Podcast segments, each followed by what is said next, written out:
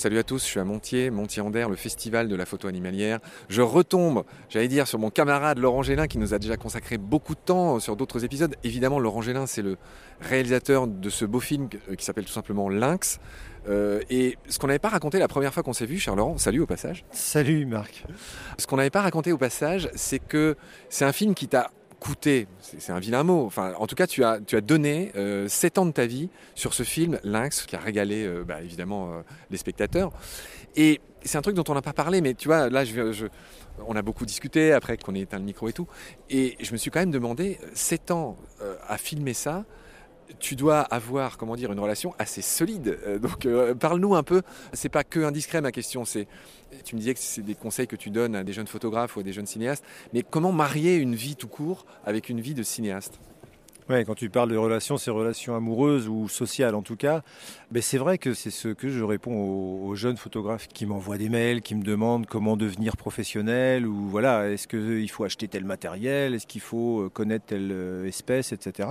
Et en règle générale, je les surprends probablement, mais je leur dis, bah, en fait, choisis déjà là où le bon partenaire, parce que socialement, c'est effectivement assez compliqué. Moi, je sais aussi que je ne vais pas dire que je me suis fâché avec des copains, mais euh, on a déjà été invité euh, d'une façon un peu formelle à manger chez des gens. Et puis la veille ou, le jour même, j'annule le repas en disant bah, Je suis désolé, je viens de trouver euh, une proie, par exemple, et je ne vais pas venir. Quoi. Bah, certains vont complètement comprendre la situation, d'autres un peu plus difficilement. J'aime bien toujours raconter cette anecdote-là parce que ça nous fait marrer avec ma femme. J'ai effectivement une très très forte relation avec ma femme et mon fils, donc on s'entend tellement bien. Avant que mon fils naisse, je vais me balader justement euh, dans une des, régions que je, que je, fréquente régulièrement. Je tombe sur un chamois mort. Je vois les, les stigmates de prédation. Je m'imagine que c'est quand même le lynx. Donc je m'installe, je mets mon affût à une cinquantaine de mètres et j'attends. Et j'attends la fin d'après-midi. Il y a un lynx absolument splendide qui sort, qui mange et qui se met sur une souche et qui littéralement pose. Il, est, il, est, sur la souche, il se lèche. Qu'on voit dans le film, hein, je, je m'en souviens. Non, non, on voit pas, on voit pas. C'est parce que je faisais plutôt de la photo à l'époque. C'est 2012, hein, je te parle de ça, ça, ça, fait déjà un moment. Et la nuit tombe et euh, le lynx s'en va dans la, s'évanouit un peu dans la nuit. Et je regarde ces images dans mon affût, je fais des gros, enfin tu vois, je, je, grossis avec la loupe et je vois que en fait c'est pas un mâle, mais c'est une femelle qui a des mamelles un peu gonflées. Et je me dis mais en fait euh, voilà c'est une femelle avec des jeunes. Et j'appelle ma femme et je lui dis écoute, euh, demain c'est ton anniversaire, hein.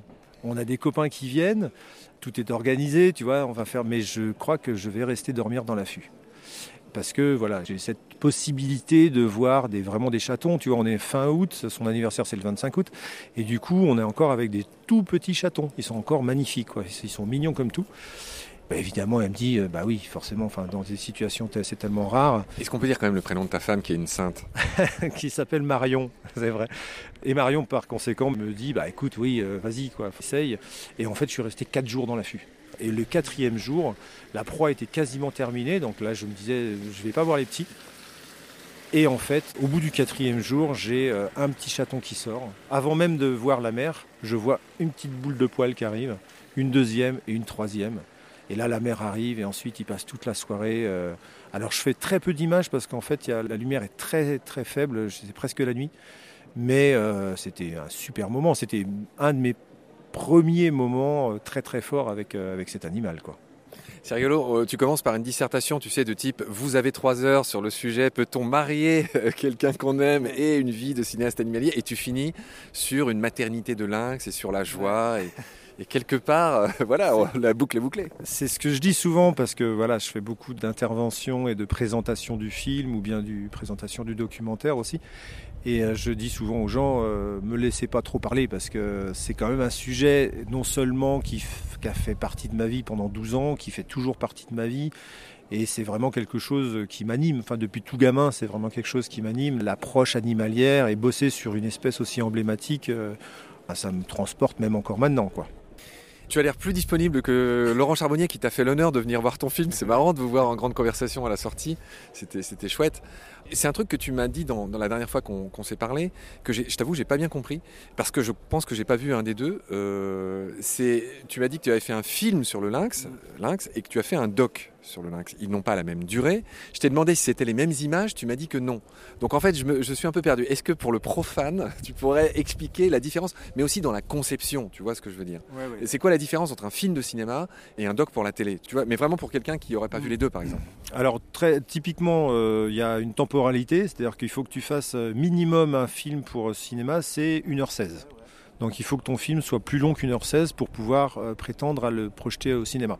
Alors le nôtre il fait 1 mai 1h, 1h25.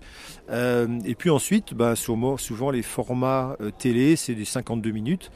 Et moi donc j'ai fait un film d'une heure 20 qui retrace la vie d'une famille de lynx. Donc là filmé évidemment totalement euh, dans le milieu naturel. C'est celui que j'ai vu. C'est celui que tu as probablement vu. Et puis, comme ça fait 50 ans presque, presque jour pour jour, j'allais dire, que le lynx est revenu euh, dans le Jura, puisqu'il a été réintroduit par les Suisses euh, en 72. Et ça, c'est un truc- pardon, je t'interromps, mais ne perds pas le fil, c'est un truc qu'on n'avait pas dit. Il a été réintroduit d'où? De Tchécoslovaquie?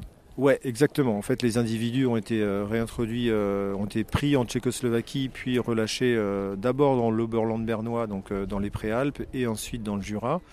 Et je trouvais que c'était un Enfin, moi, avec le film, comme j'avais beaucoup, beaucoup d'images aussi, de captures, d'interviews de copains, des scientifiques, etc. Ben, en fait, on a fait un 52 minutes qui n'a vraiment rien à voir avec le film parce que c'est très didactique, mais on apprend à peu près tout sur le retour du lynx depuis 50 ans. D'accord, mais il y a un peu des images du film ou, ou- ou pas du tout? En fait, toutes les images sont résolument différentes. totalement différente. D'ailleurs, j'ai utilisé beaucoup dans le documentaire euh, de 52 minutes, beaucoup d'images que j'avais fait avec des pièges vidéo. Euh, soit des pièges vidéo vraiment euh, 4K, des gros trucs que j'avais euh, moi-même bricolés, ou bien, euh, dans certains cas, des pièges vidéo plus classiques qu'on trouve dans le commerce. Merci pour ta grande disponibilité, Laurent. Salut, à bientôt Marc.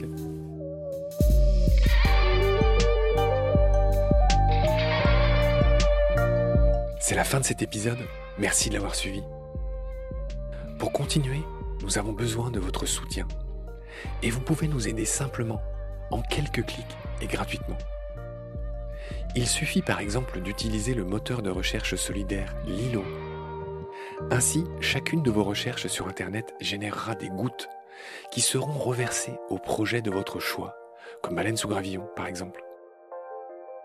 Vous pouvez par ailleurs vous abonner à nos podcasts comme d'habitude, partager les liens, devenir adhérent de l'association BSG ou encore faire un don sur Helloasso ou sur Tipeee. Grand merci par avance. Je remercie tous mes équipiers pour leur aide précieuse. Je vous retrouve bientôt pour de nouveaux épisodes. Et d'ici là, prenez soin de vous et de ce qu'il y a autour de vous. Merci. À bientôt.